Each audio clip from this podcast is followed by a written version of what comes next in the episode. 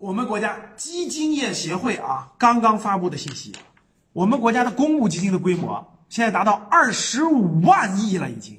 那最震惊的是什么呢？十一月一个月，公募基金飙涨了九千多亿，哇，这个数字很惊人啊！说明什么呢？我们看公募基金的规模在二零二零年底啊，就一年前是多少呢？是十九点八九万亿。那到了这个二零二一年的十一月底，十一个月的时间，增加了多少？五点四万亿。从十九点八九万亿到二十五点三二万亿，增加了五点四万亿呀！这些钱从哪来的呢？这些钱是老百姓口袋里的钱呀！这些钱过去可能进了房地产了呀，对吧？从房地产退出来的钱，或者本来应该进房地产不进了，进入了什么？进入了基金、公募基金。这还不算私募基金啊，光公募基金就增加了五点四万亿，说明什么？二零二一年有九个月。公募基金的这个规模都在创新高，都在创新高。现在全国有一百三十七家公募基金的公司，有九十二家是咱们内资企业，有四十五家是外资品牌的这种公募基金公司。那这个增量是很明显的，各位，从中可以看出什么？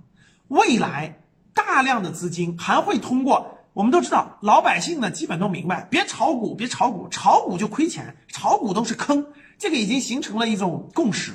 所以普通人大多数人是不炒股的。你跟你身边的亲戚朋友聊一聊，你说：“哎，我们家老张这个不炒股，买基金呢。”你会发现大多数人都能接受。所以大多数人呢，在中国普通老百姓的心中形成了一个共识：炒股是不务正业，是往里扔钱；买基金是合理的理财。所以呢，这个大量的资金通过基金，无论是公募基金还是私募基金，流入了市场。截止到今年年底，银行。将没有保本的理财，就所有银行的理财就没有保本的了，收益率又在下降。大家想想，老百姓钱去哪？啊，买点基金吧，通过基金进入，对吧？债券这个债券市场、货币基金市场、权益类市场、股票市场，对吧？哎，增加合理的收益，这个比例会越来越高。再加上大量的钱，房子里退出来的钱去哪儿？对吧？过去能进房子的钱现在不进了，去哪儿？所以，据业内的预估。未来五到十年，国内的公募基金的市场将达到多少规模？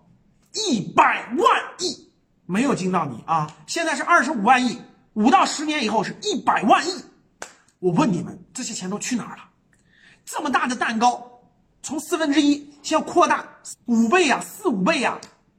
你在未来十年能吃到这个蛋糕吗？希望你听懂了，点赞、收藏、关注我。要不然你再也找不到了啊！